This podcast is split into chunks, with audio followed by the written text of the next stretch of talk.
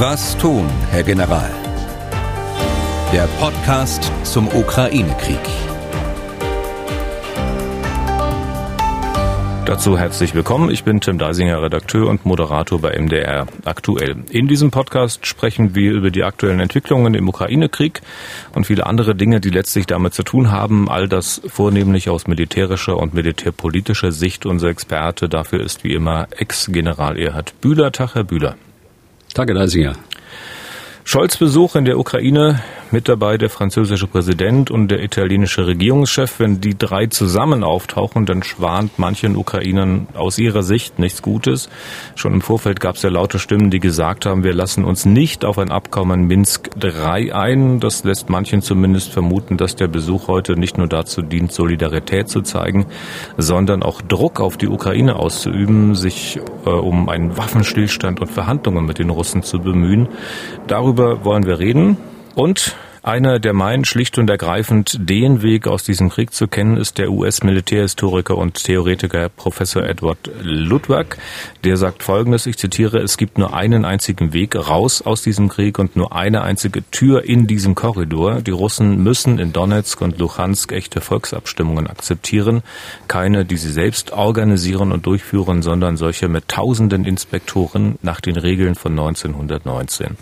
Zitat Ende. Heißt natürlich, dass auch die die Ukraine solche Plebiszite akzeptieren müsste und beide Seiten hätten sich mit dem Ergebnis abzufinden.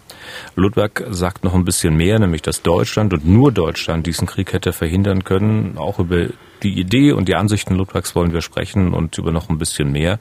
Und mit dem mehr fangen wir gleich an. Also gleich. Zunächst kurzer Blick natürlich auf die aktuelle Lage. Severodonetsk entwickelt sich über mehr zu einem zweiten Mariupol. Die Stadt ist fast eingeschlossen, von den Russen abgeschnitten. Ukrainer verschanzen sich auf einem Industriegelände. Die Russen stellen ein Ultimatum. Die Ukrainer lassen es verstreichen. Dann auch wieder Vorwürfe der Russen, die Ukrainer hätten Fluchtkorridore verhindert. Herr Bühler, ja, fast alles genauso schon mal gehört bzw. erlebt, ne? Ja, das stimmt. Allerdings, ähm, die Gesamtlage ist äh, seit unserem letzten Podcast im Wesentlichen unverändert. Äh, und wenn Sie jetzt auf äh, Svegodonetsk ansprechen, da gibt es natürlich Ähnlichkeiten zu Maripol, da gibt es aber auch ganz große Unterschiede. In der Stadt wird noch gekämpft, die Stadt ist nicht unter Kontrolle, so sagt auch der Gouverneur, nicht unter der Kontrolle der russischen Armee. Es haben sich Zivilisten verschanzt in diesem Industriegebiet. Äh, es finden Straßenkämpfe statt. Die Lage ist dramatisch. Das äh, muss man wirklich so sagen, auch von hier aus betrachtet. Der große Unterschied zu Maripol ist, dass in Maripol die Verteidiger praktisch mit dem Rücken an, an das Meer verteidigt haben, an das Asowsche Meer. Hier ist es anders. Hier ist äh, die Stadt zwar eingeschlossen von drei Seiten, von Norden, von Osten und äh, von Süden, aber nach Westen ist ein großer Korridor noch frei. Allerdings wird dieser Korridor durchschnitten durch den Fluss äh, Sversky Donetsk. Und äh, das behindert natürlich Ausweichbewegungen, aber auf der anderen Seite gibt es äh, auf der Westseite des Flusses ganz starke Verteidigungsstellungen der Ukraine, so dass sie von dort aus ein Ausweichen überwachen könnten. Hm. Der zweite große Unterschied ist, wissen Sie, wenn, wenn Sverodonetsk fällt und diese Verteidigungsstellung dabei Lysychansk aufgegeben wird, dann würde sich der Strom der russischen Armee praktisch nach Westen in äh, den Donbass ergießen. Und das ist auch ein zweiter großer taktischer Unterschied äh, zu Maripol. Aber für den Menschen macht es natürlich keinen Unterschied. Für den Menschen, der eingeschlossen ist in, in Zwergadonetsk, in einem Industriewerk, der fühlt sich genauso, als ob er in Maripol eingeschlossen wäre. Hm. Dramatische Lage in Severodonetsk. Sie haben die bislang aber nicht für aussichtslos gehalten. Gilt das immer noch? Ja, das ist, es ist sehr schwierig. Also das habe ich eigentlich immer so gesagt. Aber ganz aussichtslos habe ich es nicht äh, gehalten. Denn das liegt eben an dieser starken Verteidigungsstellung, die die Ukrainer im Westen des Flusses haben. Und die Russen müssten praktisch äh, angriffsweise über den Fluss übersetzen. Und das ist eine schwierige Operation. Das haben wir im Laufe des Krieges mehrfach auch gesehen. Hm. Wenn wir den Blick noch äh, kurz ein bisschen weiten, äh, hatten Sie eigentlich schon angedeutet, die Lage im Großen und Ganzen hat sich im Vergleich zum Dienstag, als wir den letzten Podcast aufgezeichnet haben, nicht geändert, nicht groß geändert. Nein, die hat sich nicht groß geändert. Es gibt ja zwei äh, weitere Einschließungsringe, großräumig äh, um Sverodonetsk und das Donetsk-Becken insgesamt. Das ist einmal aus dem Bereich ähm, Popasna und äh, aus dem Norden Richtung äh, einer Stadt, die heißt Backmund, äh, ziemlich zentral gelegen. Und es gibt einen zweiten Einschließungsring, der versucht wird schon seit Wochen. Das ist aus Isium äh, über Slowansk nach äh, Donetsk. Hier gibt es geringfügige Geländegewinne, wenn ich das alles richtig lese in den Meldungen. Aber hier gibt es keinen wirklichen äh, Erfolg äh, der Russen zu verzeichnen. Da haben sie offensichtlich durch die Bindung der Kräfte im äh, Raum Sverodonetsk äh, zu wenig Kräfte, dass sie diesen Einschließungsring erfolgreich in kürzerer Zeit machen könnten. Aber die Einschließung droht natürlich nach wie vor und die Absicht ist äh, der Russen ganz eindeutig abzulesen am Lagebild, dass sie das auch vorhaben. Der zweite Punkt vielleicht, wenn, sie, wenn man das ein bisschen noch weiten, ist ähm, im Norden Kharkiv. Hier wird gekämpft. Aber hier gibt es keine Geländegewinne, hier gibt es, äh, wie auch in Sverodonetsk, äh, Artilleriefeuer. Äh, die Russen versuchen, die Ukraine wegzuhalten von ihren Versorgungslinien aus dem Bereich Belgorod. Das ist der, der eine Schauplatz, da tut sich wenig und äh, im Süden äh, in Kherson, da tut sich auch wenig. Hier graben sie sich ein, die Russen versuchen Verteidigungsstellungen dort äh, zu befestigen, auszubauen um die Stellungen zu halten und gegebenenfalls zu einem späteren Zeitpunkt äh, dann Richtung Odessa vorzustoßen. Dann belassen wir es dabei, äh, was die aktuelle Lage betrifft. Wir müssen nochmal quasi zurückschauen auf den Besuch des Bundeskanzlers vor ein paar Tagen in Litauen. Dort hat Scholz verkündet, die deutschen Truppen bis zur Stärke einer Brigade aufzustocken. Das gab Lob. Äh, Sie hatten da so einige offene Fragen dazu ausgemacht. Große Überschrift. Was meint Scholz damit genau? Und Sie da, die Balten, die haben Scholz offenbar doch ein bisschen anders verstanden, als er es gemeint hat. Und nun gibt's Ärger, auch Enttäuschung. Ähm, Sie können das sicher ein bisschen besser ausführen als ich, was da genau los ist.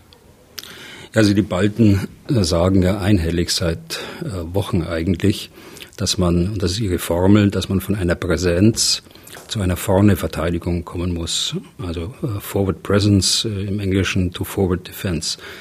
Uh, das bedeutet, dass man von dieser multinationalen Taskforce, die in jedem Land stationiert ist, etwa 1500 Soldaten, das Kräftedispositiv verstärken sollte auf eine Brigade. Das heißt für jedes der drei Länder eine NATO-Brigade und eben eine unter deutscher Führung. Das ist deren Verständnis. Und äh, wenn man ihnen sagt, so wie der Kanzler äh, es gemacht hat, äh, wir wollen die äh, Taskforce in Richtung einer robusten Kampfbrigade entwickeln, da haben offensichtlich einige Politiker daraus gehört und verstanden, aha, jetzt kommen sie und sie kommen mit äh, voller Stärke und äh, sie bleiben dann auch. Das ist das eine Verständnis. Ähm, man muss da sagen, das ganze Konzept wird ja von der NATO beschlossen. Das macht ja keine Nation alleine für sich, sondern das ist ein NATO-Konzept und das wird äh, spätestens auf dem Gipfel entschieden werden, Ende des Monats. Und äh, da waren natürlich noch einige Fragen offen, auch wie macht man das? Und äh, hier lichtet sich der Nebel äh, mittlerweile. Mittlerweile ist klar, nach, nach Presseveröffentlichungen, dass äh, diese Brigaden nicht vollzählig dort äh, stationiert werden, sondern das Kontingent, so wie es heute ist, verstärkt wird um einen Führungsanteil und und das ist das Neue daran, dass eine Brigade in Deutschland die Verantwortung dafür übernimmt. Das hat sehr viele Vorteile, weil diese Brigade sich dann tatsächlich auf diesen Auftrag vorbereiten kann. Aber das ist natürlich nicht ganz das, was äh, die Balten wollen. Und äh, können Sie sagen, warum die Balten so viel Wert darauf legen, dass auch die zusätzlichen Soldaten vor Ort sind? Naja, das ist die, das ist die Auffassung eben, dass man einsatzbereite Kräfte äh, dort sofort im Baltikum zur Verfügung äh, hat, äh, um gegebenenfalls einen Angriff sofort abzuwehren. Aber nun hat jeder Angriff auch äh, einen Vorlauf und man sieht das auch. Wir haben das ja vor dem 23. Februar auch gesehen die äh, Aufklärungssensoren der westlichen Staaten der NATO sind ja ähm, seit 2014 äh, eigentlich aus, ausgerichtet auf diese, auf diesen Bereich der Welt und äh, das kann man schon sehen und man muss das nur so organisieren, dass der Aufwuchs dann rechtzeitig auch passiert. Und der zweite Punkt, ähm, warum ich auch das Konzept gut finde, man darf ähm, das nicht losgelöst von einer Bedrohungsanalyse machen. Und die findet sicher zurzeit in der NATO statt, wenn sie schon nicht abgeschlossen ist. So ist es erforderlich und äh, reicht eine aufwuchsfähige Brigade aus, um der Bedrohung äh, standzuhalten. Die anderen Faktoren haben wir beim letzten Mal äh, diskutiert. Da müssen natürlich auch Fragen beantwortet werden hinsichtlich der Infrastruktur, hinsichtlich der Aus Ausbildungsmöglichkeiten, Übungsmöglichkeiten, Übungsplätze müssen zur Verfügung stehen. Und der dritte Punkt ist, ähm, man darf das nicht zu sehr landbezogen denken. Und äh, hier ist immer die Versuchung da, in Heereskräften zu denken. Nein, die, wir haben ja eine Verteidigungsplanung für das Baltikum und die wird in erster Linie natürlich auch aus, äh, aus der Luft äh, durchgeführt und äh, von dem maritimen Anteil. Also das ist Streitkräfte gemeinsamer äh, Ansatz. Und das ist nicht so, dass das hier alleine das machen kann. Hm. Ich will kurz das Stichwort Bedrohungsanalyse aufgreifen. Wenn das so ist, wie Sie sagen, also wenn die NATO äh, möglicherweise die Bedrohungsanalyse schon abgeschlossen hat und sagt, also wenn wir die Kräfte mehr oder weniger in Reserve halten und noch nicht vor Ort, dann reicht das aus. Ähm, hat man da sozusagen, kommt man zu anderen Ergebnissen als die baltischen Staaten? Also ich glaube, dass das baltische Militär das ganz gut äh, versteht ähm, und äh, das sicher auch abgestimmt ist. Da hat das sicher der Generalinspekteur auch mit dem, seinen baltischen Kollegen äh, darüber gesprochen, am Rande der, der Sitzung neulich äh, der Generalstabschefs. Also das ist äh, militärisch hat das alles ein Rational, aber man kann es natürlich auch verstehen, äh, dass hier Politiker da sind, äh, die mehr fordern und die eben eine, eine dauerhafte Präsenz von Soldaten dort auch im Baltikum für wichtiger erachten. Aber ich denke mal, aus rein militärischen Gründen ist das äh, so nicht erforderlich. Und man muss auch aufpassen, äh, dass man, weil das ein, ein langfristig angelegtes Engagement sein wird, denken wir daran, dass dieses Konzept der, der Taskforces, also dieser Präsenz vor Ort, äh, dass das bereits seit fünf Jahren läuft. Also wenn jetzt entschieden wird, das wird auf eine Brigade aufge, aufgebaut, dann werden wir da über Jahre hinweg äh, damit zu tun haben. Das sind also Ressourcengründe, äh, die auch im Auge behalten werden müssen. Und äh, kommen auch ein paar andere Gesichtspunkte noch mit dazu, die man sicher da bedenken muss. Vielleicht ähm, noch mal eins ergänzen, weil ich den äh, Generalsekretär der NATO äh, gerade gehört habe die ähm, in seiner Pressekonferenz, er hat ja Deutschland äh, über die Maßen gelobt äh, für, diese, für diese Idee. Insofern war äh, der politische Impuls, äh, den der Kanzler gesetzt hat, der, der richtige. Auf der anderen Seite, äh, wenn der Generalsekretär so äh, ein Land lobt, dann heißt das auch, dass es natürlich hinter den Kulissen noch Gesprächsbedarf gibt aber auch schon andere Nationen Deutschland in diesem Ansatz unterstützen. Und das werden in erster Linie die Briten sein und die Kanadier, die im Let in Lettland und in Estland äh, die Leitnationen für diese Brigaden äh, sein werden. Und diese Diskussionen, die wird es jetzt noch geben bis zum Gipfel. Und äh, aber ich gehe davon aus, dass es auf dem Gipfel dann so äh, beschlossen wird, wie es sich jetzt abzeichnet.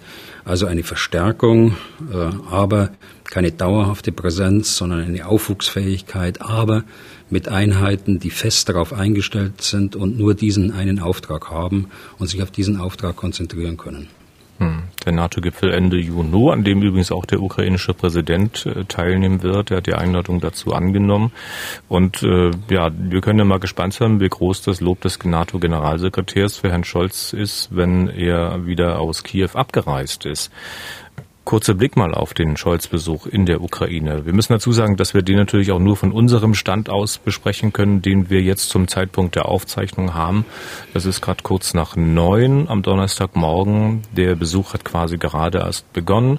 Äh, Emmanuel Macron, Mario Draghi und Olaf Scholz äh, sind in der Ukraine in Kiew eingetroffen.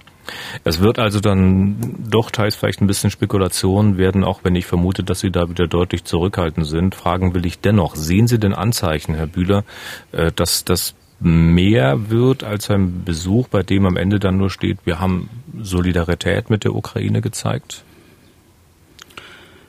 Da wird äh, mehr dahinter sein. Aber alleine das Signal der Solidarität ist natürlich äh, schon mal ein wichtiges. Äh, aber der Kanzler hat ja selbst gesagt, dass er nur reist, wenn er konkrete Dinge zu besprechen hat und äh, wenn konkrete Dinge zu verkünden sind. Also ich denke schon, dass da Konkretes mit im Gepäck ist. Wir können ja davon ausgehen, dass wenn drei, die drei großen Staaten der Europäischen Union mit ihren Staats- und Regierungschefs dorthin reisen, dass die EU ein großes Thema wird und damit auch der, die Frage des äh, Kandidatenstatus äh, für die Ukraine. Das ist wahrscheinlich ein Komplex und äh, hier muss aus meiner Sicht äh, auch bedacht werden, dass man den westlichen Balkan dort nicht verliert und äh, auch daran denkt, dass, äh, dass wir dort Kandidaten haben, die seit 20 Jahren äh, auf, die, auf, die, äh, auf den Beitritt warten und andere warten schon seit 20 Jahren überhaupt auf den Beitrittsstatus. Und sie haben sich so wie Nordmazedonien sehr stark schon an die, an die EU angelehnt und haben ihre, ihre politische, ihr politisches System, ihr Verwaltungssystem ihre Rechtsstaatlichkeit äh, den europäischen Normen äh, angepasst, sogar den Namen angepasst. Also hier muss man aufpassen, weil das auch im strategischen Interesse ist der Europäischen Union. Nicht umsonst war der Kanzler auch gerade dort, äh, eben auf dem westlichen Balkan vor, vor wenigen Tagen. Also das, denke ich, ist der eine Komplex. Hm.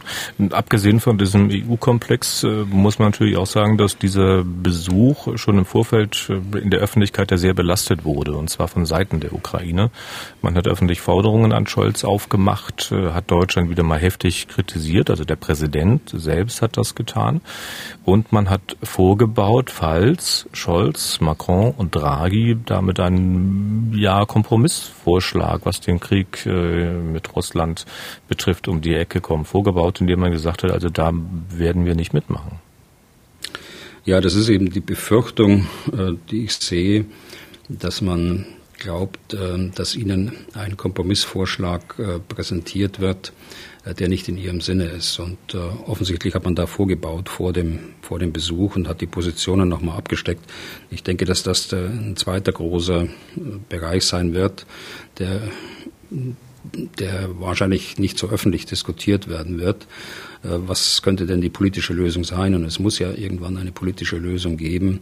Was sind die Bedingungen? Wie sieht die Ukraine das? Äh, wie sieht, äh, sehen die drei Staats- und Regierungschefs das? Das könnte der zweite Komplex sein. Hm. Ich habe ein bisschen den Eindruck, dass es da Differenzen ich sag mal, ganz grundsätzlicher Natur gibt. Also ich stelle mal einfach die Theorie in den Raum, wenn ich jetzt mal alle Scholz-Äußerungen der jüngeren Vergangenheit zusammenrechne, dass der Bundeskanzler auch davon ausgeht, dass die Ukraine diesen Krieg nicht gewinnen kann, äh, sich also auch gar nicht dieses Ziel stellen sollte.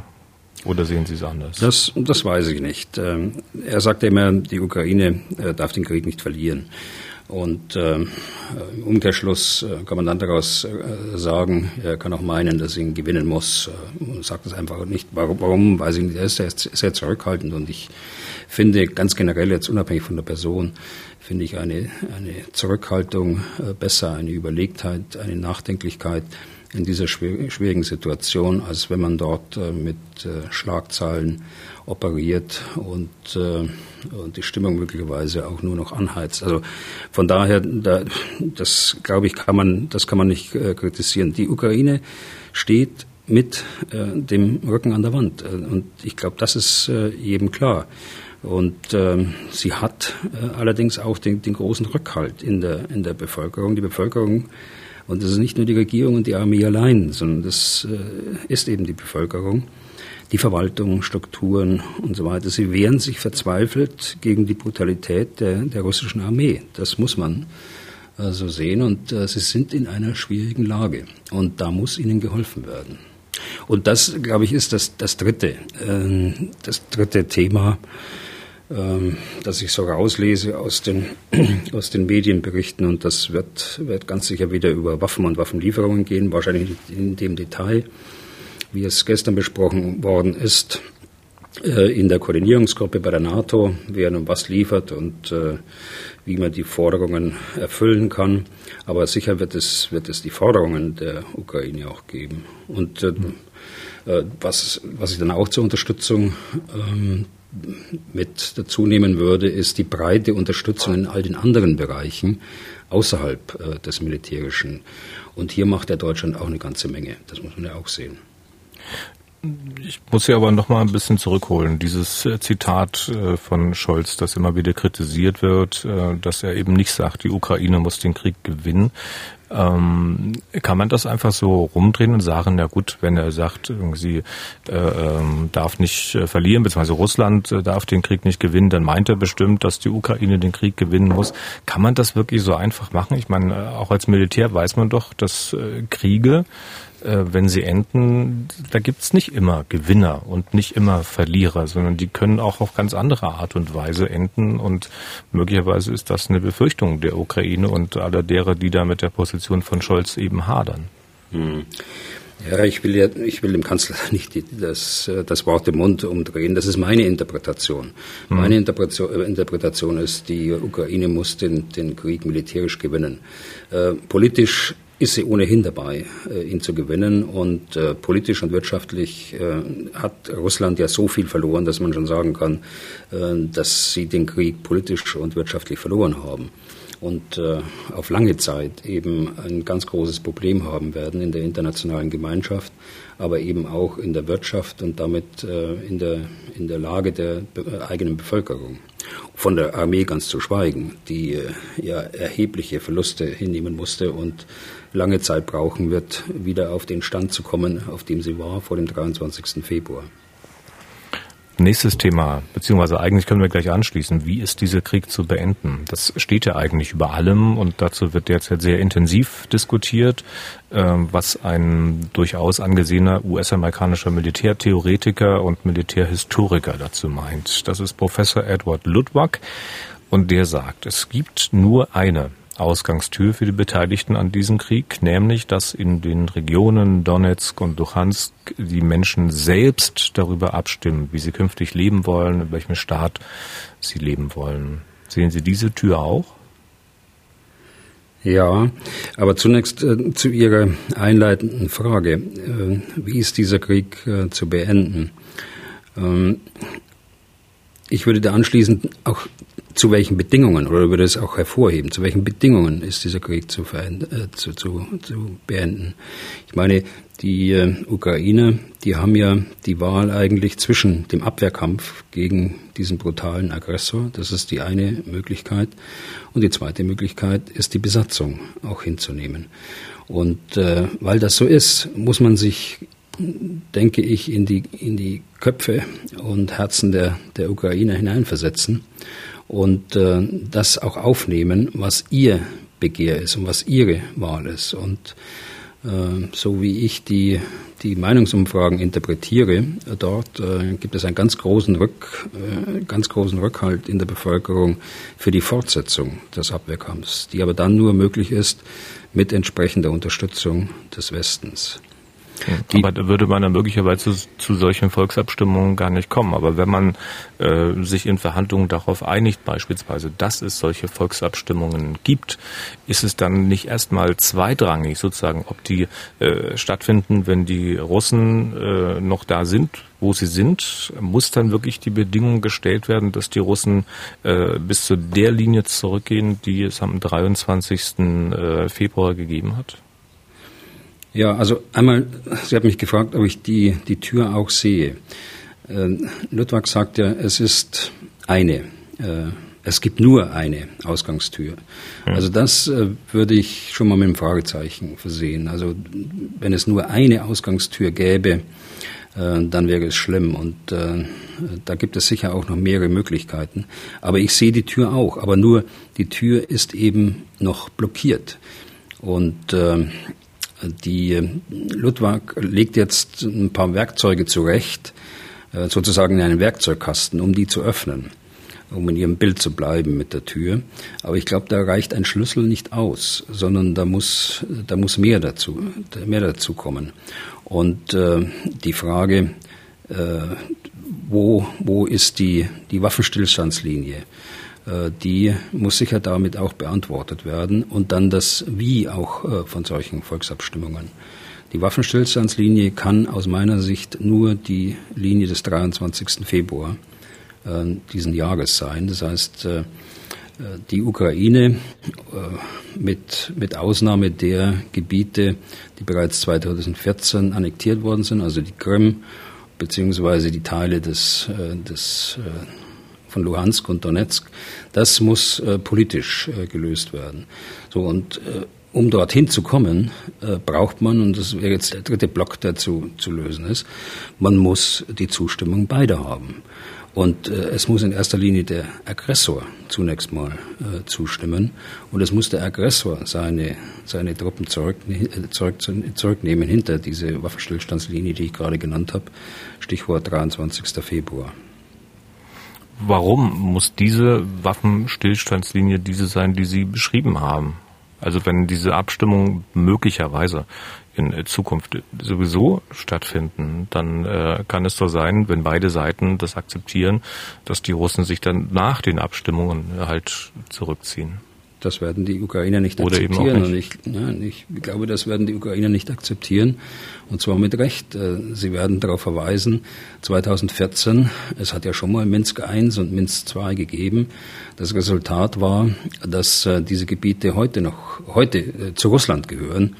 Äh, beziehungsweise was die Volksrepubliken angeht, von Russland anerkannt worden sind und äh, massiv von Russen äh, unterstützt werden und im Grunde genommen sie dort die Vorherrschaft haben, noch vor den Separatisten und den Regierungen der, der Volksrepubliken.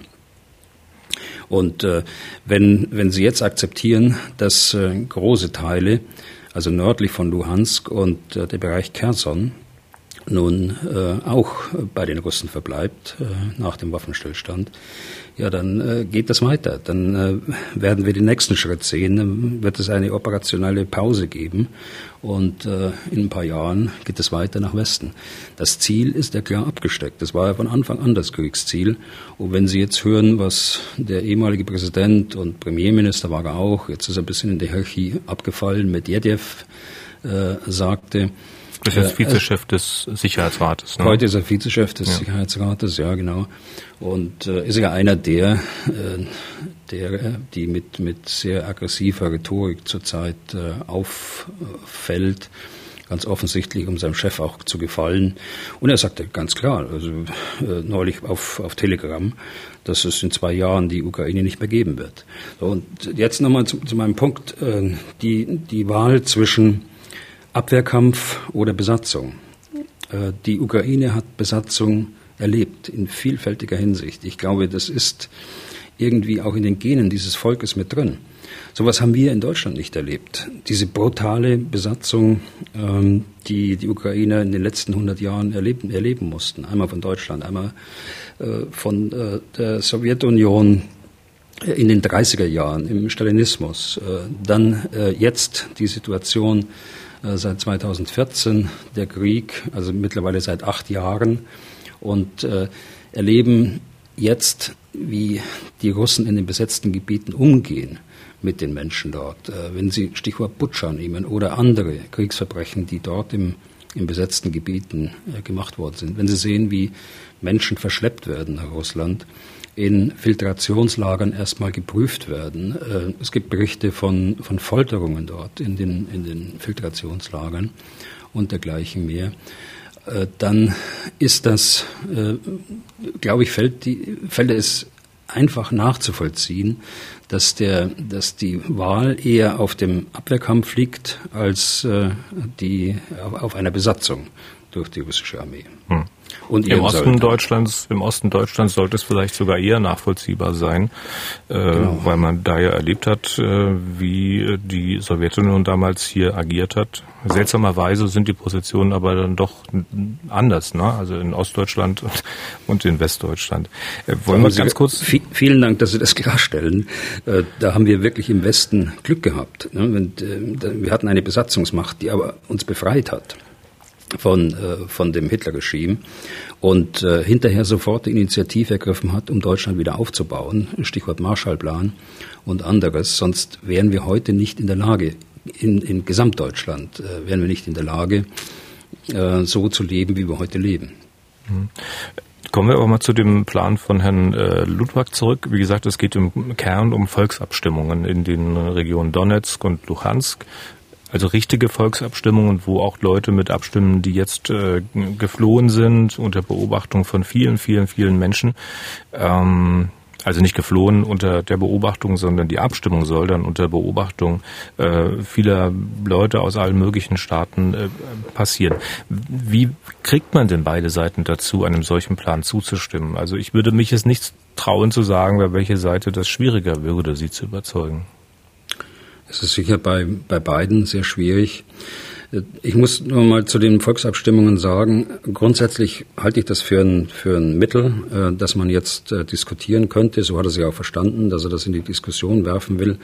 Man muss aber auch sehen, dass und das weiß ich natürlich als Historiker, äh, dass die Situation 1919 anders war. Da war der Krieg zu Ende, als diese Volksabstimmungen gelaufen sind. Äh, jetzt äh, muss erstmal der Krieg beendet werden durch einen Waffenstillstand, bevor man dieses Mittel überhaupt anwenden kann. Und dann kommen die praktischen Durchführungsfragen. So was, wer, wer soll denn da abstimmen? Wer ist denn die Bevölkerung? Wer entscheidet denn, welcher Bevölkerungsteil wieder dort zurückkommt, wo er eigentlich herkommt? Äh, der dritte Punkt ist, wer soll das kontrollieren? Ich spreche selbst von Tausenden von Wahlbeobachtern.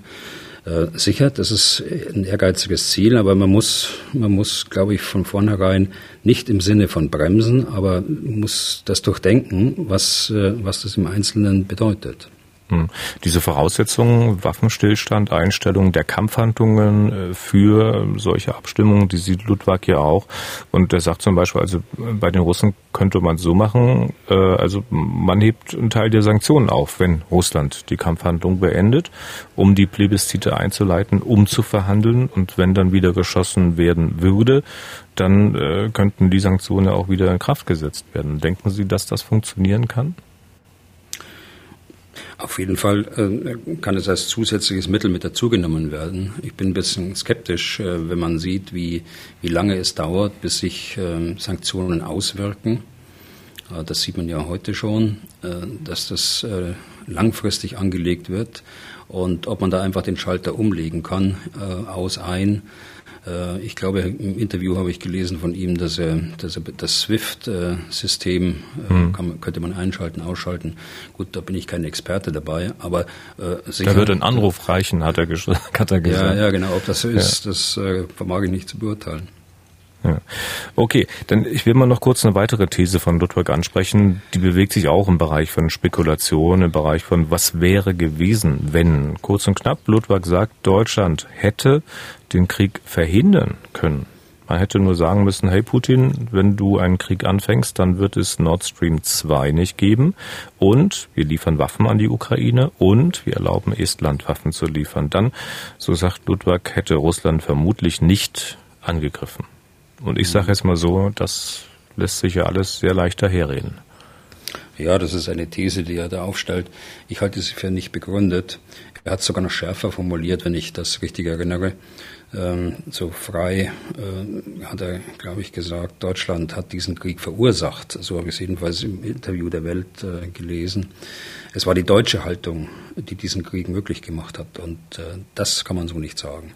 Der Aggressor ist Putin, das wissen wir alle, das kann man nicht oft genug betonen. Und äh, sicher hat Deutschland auch seinen Anteil daran, nicht, äh, dass wir nicht genug zugehört haben den osteuropäischen Partnern, die das ja seit Jahren sagen, äh, die seit Jahren auch gesagt haben, die, die Pipeline ist kein privatwirtschaftliches Unternehmen, sondern es hat geostrategische Bedeutung, was richtig ist. Äh, natürlich hat er auch recht, wenn, wenn, er, wenn er kritisiert, dass Exportgenehmigungen äh, nicht erteilt worden sind für Waffen. Dieses, diese unsägliche Diskussion über, über Offensiv- und Defensivwaffen und jetzt äh, über schwere Waffen, das ist natürlich alles nicht hilfreich gewesen. Aber insgesamt Deutschland dort den schwarzen Peter äh, in die Schuhe zu schieben, das ist nicht gerechtfertigt. Die Garantiemächte für die Ukraine äh, sind ja bekannt, nachdem, nach, nachdem die Ukraine die Atomwaffen abgegeben hat in den 90er Jahren ist ja Großbritannien eine der Garantiemächte, die USA ist die andere Garantiemacht und Russland übrigens die dritte. Gut, die ist ausgefallen durch den, durch den Angriff. So, das ist also, da gibt es Verantwortlichkeiten. Dann gibt es äh, Verantwortlichkeiten auch in der Europäischen Union, äh, sicher auch in der NATO insgesamt, äh, nicht jetzt in der Organisation der NATO, sondern in den NATO-Mitgliedstaaten, in denen man die Lage unterschiedlich eingeschätzt hat und äh, nicht nur unterschiedlich, sondern im, im Ergebnis falsch eingeschätzt hat. Also da haben viele, äh, sind damit beteiligt, aber keiner von denen, die ich gerade genannt habe, hat, diesen Krieg verursacht. Das war schon Putin alleine. Ja. Und man wird sicher am Ende des Krieges oder nach dem Krieg, wenn man dann alles aufarbeitet, ähm, sicher auch, ähm, so schmerzlich das auch ist, äh, über die Verantwortung der Ukraine selbst reden müssen. Die hatten Sie jetzt äh, auch gar nicht erwähnt. Also nicht, dass wir ins Falsche stehen. Ich denke auch, für den Krieg ist Russland, ist Putin gänzlich allein verantwortlich. Da gibt's gar nichts zu deuteln. Putin hat die Entscheidung getroffen, anzugreifen. Punkt. Aber man wird halt auch fragen müssen, welche Verantwortung haben denn die ukrainischen Regierungen dafür, dass die Lage im Donbass in den Jahren zuvor so eskaliert ist. Also so eskaliert, dass äh, sie Putin auch den Vorwand liefern äh, konnte, diese Entwicklung, den Krieg zu beginnen. Also ich weiß nicht, Minsk I, Minsk II hatten Sie erwähnt, warum das immer so schlecht geredet wird. Wenn sich alle Beteiligten daran gehalten hätten, was dort vereinbart wurde, dann wäre der Krieg vielleicht auch verhindert worden. Aber es hätten sich halt alle dran halten müssen. Separatisten mhm. und ukrainische Regierungen. Und das haben beide Seiten nicht getan. Also das kann man sicher äh, zum späteren Zeitpunkt alles mal äh, aufarbeiten. Man muss aber, glaube ich, sehen, dass äh, die Ukraine von 2014 äh, eine andere Ukraine war, als sie heute war. Auch die Armee eine andere Armee heute ist, als sie damals war. Äh, das politische System war schwächer äh, und äh, die Armee war sehr schwach und der russischen Armee überhaupt nicht gewachsen. Das hat sich seither verändert. Aber damals, so wie ich Minsk I und II in Erinnerung habe, da ging es eben auf der einen Seite um die Sicherheit, vielfältige Regelungen zu Waffenstillstand und zum Zweiten die Umsetzung der politischen Zugeständnisse, also Autonomie, aber Integration in, mhm. in die Ukraine für die für äh, Donetsk und äh, Luhansk. So und dieses dieses Pärchen, da hat äh, die eine Seite hat gesagt, zuerst müssen die politischen Zugeständnisse erfüllt werden, dann gibt es Sicherheit. Das sind die, ist die russische Auffassung und die ukrainische Auffassung, die sie aber nicht durchsetzen konnte, weil sie äh, nicht äh, stabil genug war, weil die Armee auch nicht stark genug war äh, die, russische, die ukrainische Position war, zuerst wollen wir Sicherheit haben und dann äh, gehen wir in einen geordneten politischen, parlamentarischen Prozess äh, der Verfassungsänderung und so weiter. So, und an diesem, an diesem Gegensatz ist das praktisch gescheitert. Aber äh, einseitig hier die Schuld jetzt den, den Ukrainern dort äh, zuzuschieben, in dieser Lage, wo sie mit dem Rücken an der Wand stehen, das würde ich nicht tun, aber ja. das kann sicher später mal von vielen Historikern aufgearbeitet werden. Um Gottes Willen, so wollte ich auch gar nicht verstanden werden. Also wie gesagt, äh, nee. Putin ist der Schuldige ja, am Krieg. Klar, klar. Da, sind wir uns, glaube ich, völlig einig. Ja, ja. Ähm, so, wir sind gespannt, was heute beim Besuch des Bundeskanzlers, des französischen Präsidenten und des italienischen Ministerpräsidenten rauskommt. Wie gesagt, wir können es jetzt noch nicht wissen. Kurz vor halb zehn ist der Termin unserer Aufzeichnung. Ich würde sagen, wir machen ähm, Schluss für heute mit der Diskussion um die aktuellen Entwicklungen sind doch gleich am Ende. Zuvor aber wenigstens noch die Fragen eines Hörers, den ich bisher auch schon immer wieder vertröstet habe. Äh, Martin Schatz heißt er, der hat zwei Fragen. Äh, hier ist die erste. Man hört immer von ausländischer Ausbildung ukrainischer Soldaten. Können Sie dies bitte näher beleuchten? Warum ist diese so maßgeblich? Ist die Ausbildung ehemaliger Sowjetrepubliken so rückständig oder schlecht? Ja, äh, Herr Schatz, ähm, man musste auch 2014, ich hatte ja gerade schon gesagt, in welch schlechten Zustand die Ukraine war, aus finanziellen Gründen, aus, äh, aus Gründen der Herauslösung aus der, aus der, Sowjet, äh, aus der Sowjetarmee Jahre zuvor. Sie hat ähm, große Strukturprobleme gehabt, sie hat Ausbildungsprobleme gehabt. Und ähm, sie steht heute ganz anders da. Und das ist in erster Linie eine Leistung der ukrainischen militärischen Führung. Und da kenne ich einige davon, die äh, sehr leistungsfähig sind und äh, die das alles äh, sehr gut angepackt haben. Sie sind aber auf der anderen Seite, und das stimmt, unterstützt worden äh, durch einzelne NATO-Staaten und durch die NATO-Organisation selbst auch. Man muss wissen, die Ukraine ist ja ein NATO-Partner seit einigen Jahren schon, und zwar ein bevorzugter NATO-Partner. Genauso im Übrigen äh, wie äh, Russland ein Partner der NATO war äh, bis 2014 und mit Russland sind ja auch gemeinsame Übungen gemacht worden. Also die Nationen herausragend dort, die USA, die, die Briten und, und eben die NATO-Stäbe, die NATO-Organisation selbst sie haben hier unterstützt äh, durch äh, Anlage von Übungen und durch Ausbildungszentren und so weiter, so dass es ein gemeinsamer Ansatz war. Und heute zu sagen, dass die, dass die Ausbildung dort in, in, in der Ukraine rückständig oder schlecht wäre, das stimmt ganz sicher nicht mehr. Hm. Und ich hatte gesagt, Herr Schatz hat zwei Fragen. Die zweite Frage bezieht sich auf die Anzahl der Waffensysteme. Man hört die Zahl von 220.000 Soldaten der russischen Armee. Der britische Geheimdienst hat vor Wochen bereits gemeldet, dass 40 Prozent der Waffensysteme unbrauchbar oder zerstört sind. Bestimmte Quellen wie Ukraine Inform melden über 7000 zerstörte Panzer, Fahrzeuge, Raketenwerfer etc. Ich vernachlässige hier mal die Genauigkeit. Durch einen Dreisatz kommt man hier auf circa 18.000 bis 20.000 Waffensysteme. Können Sie bitte diese Anzahl in Relation zu den Soldaten setzen? Ist das viel oder wenig für einen modernen Krieg? Wäre das bei der NATO oder der Bundeswehr ähnlich? Vielen Dank. Also die Verluste sind auf jeden Fall wesentlich höher, als sie in ähm, vergangenen Militäreinsätzen, Kriegen war. Ähm, seit dem Zweiten Weltkrieg. Ähm, sehr hohe Verluste auf beiden Seiten. Die äh, Verluste, die kann ich jetzt nicht nachvollziehen, die Zahlen, die Sie genannt haben, weil ich die Quelle jetzt äh, nicht, äh, nicht im Einzelnen habe, sondern die will ich mal qualitativ beantworten, die Frage. Also in dieser Größenordnung, bei dieser Intensität des Krieges muss man mit diesen Verlusten rechnen, auch an Material.